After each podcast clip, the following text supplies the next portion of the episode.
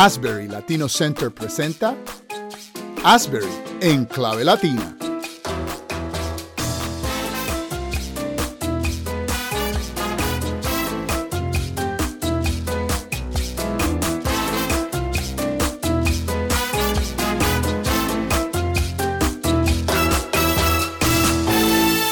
Gracia y paz a todos los que aman al Señor Jesús. Te habla tu hermano y amigo Dani Román y este es tu programa Asbury en clave latina. Y conmigo esta mañana, como siempre, está eh, en Puerto Rico decimos el compañero del Chilingui, eh, pero también para aquellos que tal vez no sean puertorriqueños, mi coanfitrión, uh, José Hernández, esta vez todavía desde España. José, ¿cómo estás? Esta es básicamente la última grabación que tendremos desde aquí. Este, la próxima ya la haremos desde la Isla del Encanto. Eh, ha sido un honor y un privilegio haber estado sirviendo aquí por cinco años y bueno, eh, este es el tiempo pues de estos grandes cambios, los cuales pues causan eh, dolor en el sentido de que está abandonando a uno gente que uno ama y aprecia, pero a la misma vez pues muy esperanzados de lo que Dios tiene en el futuro. Y es interesante que estamos, la semana pasada comenzamos esa conversación con el pastor Olin Grau de Puente Hispano, sobre este mismo concepto de, misiones, ¿no? Y yo estaba pensando, mientras tú decías, eh, llevas cinco años en España, laborando en, España, y, yo me quedé eh, pensando cómo las cosas han cambiado en cuanto al concepto del misionero y la misión, ¿no? O sea, eh, yo recuerdo que pues antes ser misionero era que tú básicamente te desaparecías en el sentido de que, ¿verdad? Gente que se iban de misioneros eh, eh, cuando yo era niño, cuando yo era joven de la iglesia, pues ser misionero era, bueno, pues te, te, vas a ir y no te vamos a volver nunca. Tal vez escuchemos de ti por cartas o tal vez vengas en tres o cuatro años, vengas a darnos, a enseñarnos fotos de lo que has estado haciendo y hablarnos de lo que has estado haciendo y después te regresaba y tal vez cuatro o cinco años. O sea, cuando tú volvías, la mitad de la iglesia era gente nueva que no sabía ni quién tú eras. Ah, de hecho, este, eso que tú dices eh, marca justamente un contraste entre lo que fue en el pasado y lo que es ahora. Yo personalmente, yo soy de quizás vieja guardia en muchas cosas. Mi, mi deseo era permanecer aquí en España hasta que el Señor me llamara a su presencia. Eh, nosotros vinimos aquí, la razón por la que compramos la casa misionera era porque literalmente estábamos pensando que el Señor iba a tener... Será tu, tiempo, tu, tu, vida en, en, España. Iba a ser así. Eh, eh, claro, yo tengo mucha influencia de Hudson Taylor, que fue así también. Este, y debido a eso, pues este, cuando uno se sienta ahora en este proceso de cambio que me encuentro yo y pongo a pensar en, en todo ese tipo de cosas, pues mira, lo que estamos viendo con los misioneros de hoy día es algo muy diferente. Primeramente, la globalización nos permite eh, el poder viajar constantemente. Como tú bien sabes, yo viajo a los Estados Unidos desde España dos veces al año, lo he estado haciendo todo este tiempo, o sea que no he perdido contacto con nadie. Eh, envío todos los meses un, un reporte por MailChimp. Tengo un canal de YouTube. Básicamente, el mundo está a mis dedos eh, con la tecnología que tenemos hoy día y yo no he sufrido la separación que sí sufren o que sufrían muchos misioneros que básicamente se despegaban y, los padres le decían adiós a un hijo y nunca más lo volvían a ver. sí, no, e, e, era algo que, que tú, y por eso yo creo que muy pocas personas decían, yo voy a entrar al campo misionero, o sea, eh, era como decir, bueno, eh, era peor que el ejército, ¿no? Porque te ibas a desaparecer para el resto de tu vida y, bueno, todo ese tipo de cosas. Pero eso no, quita, ¿verdad? Que hay, unos, hay unas una necesidad de misioneros, pero no quita tampoco que hay una necesidad de una preparación adecuada, eh, no quita de que, pues como tú dices, tú vas y vienes de España a, a, los Estados Unidos varias veces al año, dos veces al año. Yo creo que lo menos que viniste fue una vez nada más al año, o sea, un, año que nada más viniste una vez. Bueno, la pandemia, obviamente. La pandemia, después del año de la pandemia. Ajá. Eh, pero, eh, eh, o sea, eso no quita, como te digo, la, la, necesidad que hay todavía, no solamente de misioneros, sino de la preparación. Y, y José, cuéntanos un poquito, ¿qué, ¿qué, qué, te tomó a ti? ¿Qué tú crees? ¿Qué tú ves habiendo estado en el campo misionero cinco años? Dino. Primeramente, yo creo que por, por una parte, yo digo que en gran medida es mucho más retante que lo, fue, lo que fue antes, en términos de que se requiere mucha más preparación para, para, estar en el campo ahora. Es decir, antes con tener una preparación teológica era suficiente salir al campo. Hoy día, con eh, la realidad que tenemos posmoderna para poder nosotros conectarnos con ese mundo milenial, yo le recomiendo a todo joven que va a salir al campo que se prepare primeramente con una educación secular, que se haga enfermero, que se haga mecánico, que se haga carpintero o agrónomo. Eh, o sea, algo práctico, algo sumamente práctico. No estamos hablando de que tenga eh, una licenciatura o bachillerato en, en, ciencias, artes plásticas o, Desde, ser peluquero, digo que desde ser peluquero a electricista a ser un administrador. Todo ese tipo de cosas son de gran beneficio en el campo y por supuesto, no puedes salir al campo sin tampoco tener una preparación teológica. Eh, yo diría que la formación más urgente en estos momentos es en el ámbito de la apologética, eh, particularmente eh, personas que van a servir en lugares como Europa, o aún inclusive en lugares como Sudamérica, bajo un sitio como Montevideo, Uruguay, que es el país latinoamericano más ateo del mundo. Entonces, pues necesitas una preparación apologética. De la misma forma, si quieres llegar a China, que es un país mayoritariamente ateo y agnóstico, eh, pues necesitas también esa preparación apologética. Muchos lugares en, Asia vas a necesitar esa formación y en el norte de África. La misma vez, todo el que vaya a entrar a la ventana 1040, eh, pues necesita esa preparación apologética. Yo creo que es sumamente importante que el misionero tenga esa funda, ese fundamento.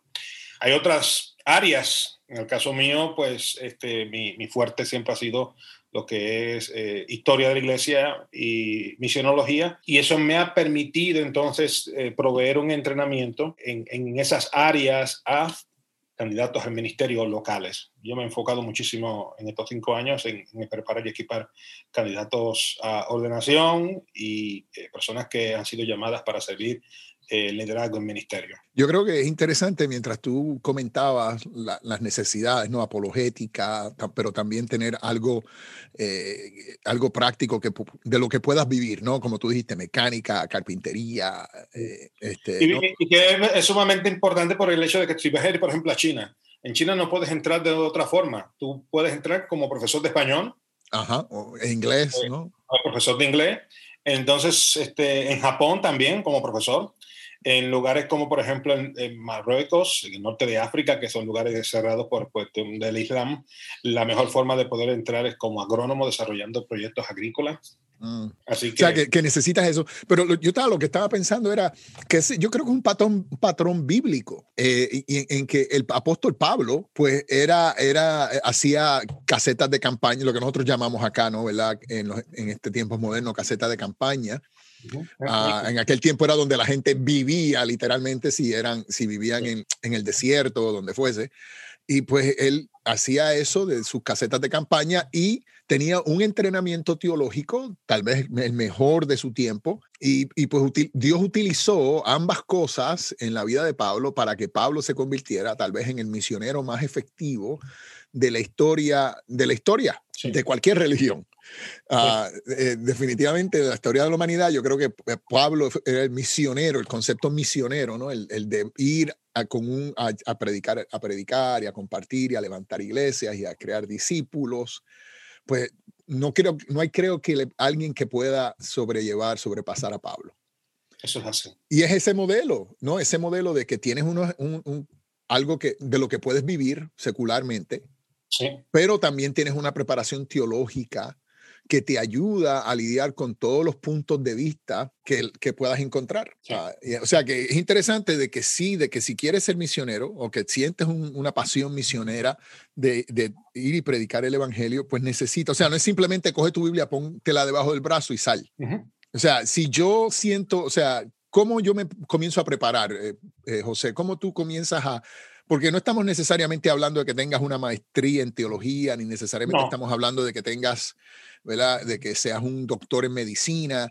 Eh, eh, ¿Cómo yo me voy preparando si tengo, siento esa pasión? Porque creo que lo que estamos diciendo es que hay, hay una necesidad de preparación. La pregunta es entonces, ¿Qué, qué, qué, qué, básico? ¿Qué sería lo básico? Mira, este, nuevamente, estoy muy de acuerdo porque Dios llama, Dios capacita y Dios envía. Lo que en el mundo latinoamericano casi siempre hacemos es que Dios llama y nos enviamos brincando la fase de capacitarnos. Entonces yo creo que es sumamente importante el tener nosotros un conocimiento bíblico, por lo menos básico, eh, que podamos entender lo que es las escrituras en el, en el Antiguo y el Nuevo Testamento, las cartas paulinas, las cartas pastorales, el poder tener un entendimiento básico del plan divino a lo largo de las escrituras de salvación que podamos nosotros exponer ese mensaje en una forma clara e inequívoca. Entonces se necesita un, fundamento bíblico. Yo soy muy creyente en que nosotros no podemos enviar al campo personas neófitas. Eh, ¿sabe? Ese tipo de creyente, en la época que yo crecí, este, la gente se lanzaban sin ningún tipo de preparación. Eh, pero claro, como dice, como dice el refrán, aquellos eran los tiempos en los que se amarraban los perros con longaniza. Y eso ha pasado. eso, ha pasado. O sea, el, el, mundo en el cual nosotros nos desenvolvemos hoy día es muy exigente. Y van a surgir muchas preguntas que aún los que nosotros, los que hemos estudiado y nos hemos preparado, eso nos hace difícil dar respuesta. Imagínate si no nos hemos preparado. Entonces, eh, eh, lamentablemente lo que va a ocurrir es que va a haber un choque de trenes entre el deseo de servir y la realidad de que sin esa preparación no vas a poder ser efectivo y vas a terminar regresando frustrado y sin el deseo de jamás volver a ser misionero. y yo creo que, que, eso es importante que entendamos, que si tú sientes un llamado, cualquier persona que nos está escuchando y siente un llamado o siente una pasión por servir fuera de su ámbito, ¿no? Tal vez en otro país, uh, tal vez en otro estado, donde fuese, pues que entiendas que cualquier esfuerzo que tú hagas en prepararte para llegar a ese lugar es parte de esa misión. O sea, que a veces yo creo que pensamos que si Dios me dio un llamado pastoral y no estoy pastoreando inmediatamente, o Dios me dio un, un llamado evangelístico y no estoy evangelizando inmediatamente, pues entonces no estoy haciendo el llamado que Dios me dio. Y yo creo que si tú estás preparándote para ir, eh, pues aprendiendo, pues estábamos hablando antes sobre la idea de, aprender a dónde vas, la, cultura, el idioma, eh, eh, las costumbres del país a donde vas, pues todo eso, esa preparación es parte de, estar, de, alistarte para llegar a, ese lugar. Y eso es parte de ese llamado misionero. O sea, yo no, yo no creo que Dios es un Dios que dice, te llamé y sal corriendo y por qué todavía no te has ido. No, te, llamé a, te llamé a, las nueve y son las nueve y cinco y por qué no te has ido. No, o sea, eh, eh, no creo que Dios opere así. De hecho, el personaje que nuevamente viene a mi mente es Pablo. Pablo eh, proviene de una familia muy acomodada porque ellos tenían una empresa de producir casas de campaña, carpas, y eh, en aquel tiempo eso era un negocio que dejaba mucho dinero, particularmente en la ciudad de Tarso, que era un puente comercial, era un lugar de camino, de caravanas, y, y, toda esta gente que caminaba en caravanas, pues les compraban a esa familia las casas de campaña, así que eh, era un negocio que dejaba mucho dinero, y eso les permitió a los padres de, de, de Saulo enviarlo a estudiar, digamos, a la Universidad Oxford de aquel entonces, que era la escuela de Gamaliel.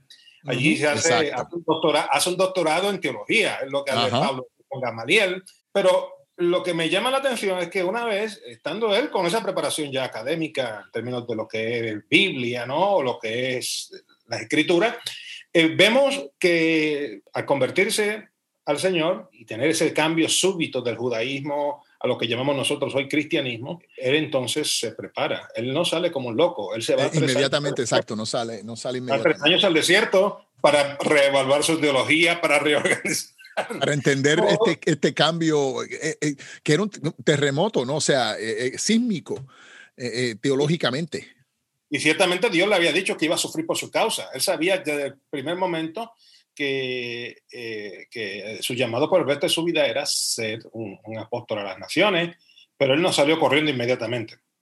Sí, y yo creo que, que tenemos que entender, a veces eh, pensamos que, mira, y yo creo que ciertamente Cristo está por venir, Cristo viene pronto, pero ¿cuándo? No sabemos. Pronto, pronto. ¿Cuándo? No sabemos. Puede ser la semana que viene, como puede ser en una hora, como puede ser en 40 años. No estamos claros. Sabemos que es pronto. E, eso no quiere decir que yo no, no sea sabio y tome mi tiempo apropiado para prepararme para hacer la labor que Dios me ha llamado a hacer. Yo no creo que Dios es un Dios eh, eh, de desorden. Dios es un Dios de orden.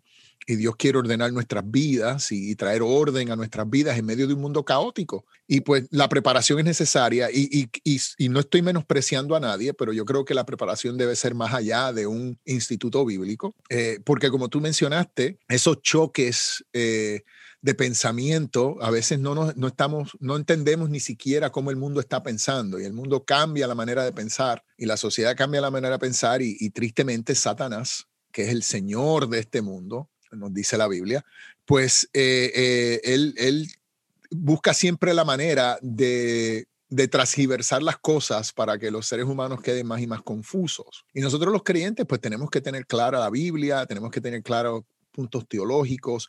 Yo he conocido de personas que se han ido al, a, a, misioneros como misioneros y han terminado convirtiéndose a la religión de ese país. Sí. de eh, el, imán, el imán que está ahí cerca del seminario Asbury, de la mezquita eh, musulmana más grande del centro de, Orlando, sí. sí. De hecho, él, es el, imán que supervisa las otras eh, eh, mezquitas del centro de la Florida. No sé si lo sabía, pero él fue un pastor bautista del sur. Sí. Entonces, y ahí lo tenemos. Y ahora es un, un imán de imanes. No, o sea, ciertamente no sabía eso, pero gracias por dejármelo saber. Pero es interesante que, que sí le ha pasado, a personas le han pasado, o sea, que, que porque no han estado suficientemente preparados eh, o eh, pues no han entendido su misión y hacia dónde van, porque no han tomado tiempo tal vez para cultivarlo, pues terminan, o sea, yo he conocido de gente que son cristianos y terminan siendo budistas y en ese caso tú no, me acabas de mencionar ejemplo de una persona que termina siendo islámico. O sea, tenemos que estar conscientes que, que y eso puede pasar, en, no es que pase únicamente en el mundo misionero, yo creo que eso puede pasar en cualquier, eh, en cualquier ámbito, pero ciertamente eh, requiere una preparación. Eh, que para que tú puedas, por lo menos tengas algo con qué defenderte. o sea, de hecho, yo soy de los que creo que, que el, el, Instituto Bíblico que ofrece la iglesia local que eh, es bueno, pero yo soy de los que pienso que el Instituto Bíblico te va a ofrecer una buena base en términos de lo que es dogma. Cuando, hablamos de, cuando decimos dogma, la gente se asusta. El dogma no es malo. No, doctrina, en, doctrina. Si estudiaste, por ejemplo, yo estudié, yo estudié en Puerto Rico en el Instituto Teológico de las Asambleas de Iglesias Cristianas. No era miembro de esa denominación, pero surge de que cerca de donde vivía había un ah, instituto de y yo fui allí, estudié, me gradué y es muy bueno porque te da una base eh, eh, de, de, ese dogma pentecostal que fue el, que, que siguió. Pero de ahí entonces, este, para poder llegar a donde pude llegar, pues eh, no, no era suficiente. Terminé estudiando nuevamente en, en el programa de estudios latinos del seminario Asbury, que ahora es el, programa de formación ministerial. de hecho, desde lo que yo estudié, que era un certificado de estudios avanzados, hemos pasado ya a un programa mucho más eh, formal, mucho más agresivo, eh, y creo que es vital el que tengamos una formación mucho más avanzada de la que el Instituto Bíblico, el Instituto Bíblico básicamente te, construye el fundamento, la, la zapata, Exacto, exacto, exacto. Y ya entonces necesitas, antes de salir, necesitas unas columnas sólidas. Y el seminario te ofrece justamente esas, esas columnas sólidas y cuando sales, pues vas a poder salir equipado para responder a todo este tipo de circunstancias. No, definitivamente. Yo creo que debemos ser sabios. La, Jesús nos dijo que fuésemos sabios sobre todas las cosas, ¿no? Mansos como palomas, astutos como serpientes, ¿no? Sabios en el sentido de, de estar consciente de que simplemente, pues, no, las cosas no son simplemente como nosotros queremos, sino que estamos en un mundo que es muy diferente al que nosotros a veces construimos con, nosotros, con nuestros propios pensamientos y pues tenemos que estar listos para confrontarlo. El, otro aspecto muy importante que cuando hablamos de salir de misioneros a, yo digo a largo plazo, yo tengo tres categorías. Una es el, viaje visionario, que es la persona que nunca ha ido a un país y va por dos semanas y ve lo que está ahí ocurriendo. El segundo viaje es el viaje misionero de corta duración, que es el que va uno también por, dos, por una o dos semanas, pero ya uno ha estado anteriormente, ya uno puede hacer algún tipo de trabajo de ministerio. Pero cuando ya hablamos de, larga duración, eh, yo soy de los que creo que tiene que ser un mínimo, mínimo de tres años, porque los primeros 18 meses, primer año y medio, te va a tomar para poder tú adaptarte a la realidad cultural eh, del sitio, y a poder, y si tienes una complicación con idiomas, es aún también más difícil, entonces tienes que aprender idioma. Por lo que entonces, si, bien, si vas a un país de misioneros por un año, en un año vas a perder el tiempo, no vas a hacer nada. Eh, dos años, estás justamente en el momento que has completado la fase de adaptación cultural y de aprender un poco del idioma del sitio y de las costumbres, y entonces eh, te estás yendo justamente cuando pudieras ofrecer un año de servicio como Dios manda en el sitio. Así que yo siempre he dicho que, que, que debe ser un mínimo de tres años a la hora de uno salir al campo. Y ya entonces al tercer año uno reevalúa y puede decir, bueno, el Señor desea que me quede aquí un tiempo más, o si es tiempo de regresar, regreso. Y, y, yo creo que es muy, y es importante, y con esto eh, tenemos que cerrar porque el tiempo se nos acaba, que, que, busquemos personas. Si usted siente un llamado, amado, que nos está escuchando, y usted siente un llamado, busque personas que conocen, que han estado en, ese, en lugares, ¿no? Que han sido servidos como misioneros. Busque una agencia como Puente Hispano, Uh, visite, ¿no? Hable con, con, personas como Olin Grau, que ha estado preparando misioneros por años. Hable con personas como José Hernández. Como decimos en Puerto Rico, saben cómo se bate el cobre, ¿no? Eso es una expresión puertorriqueña de que quiere decir que saben lo que hay que hacer y las cosas con las, como son para poder ser exitosos en la misión que Dios nos ha dado.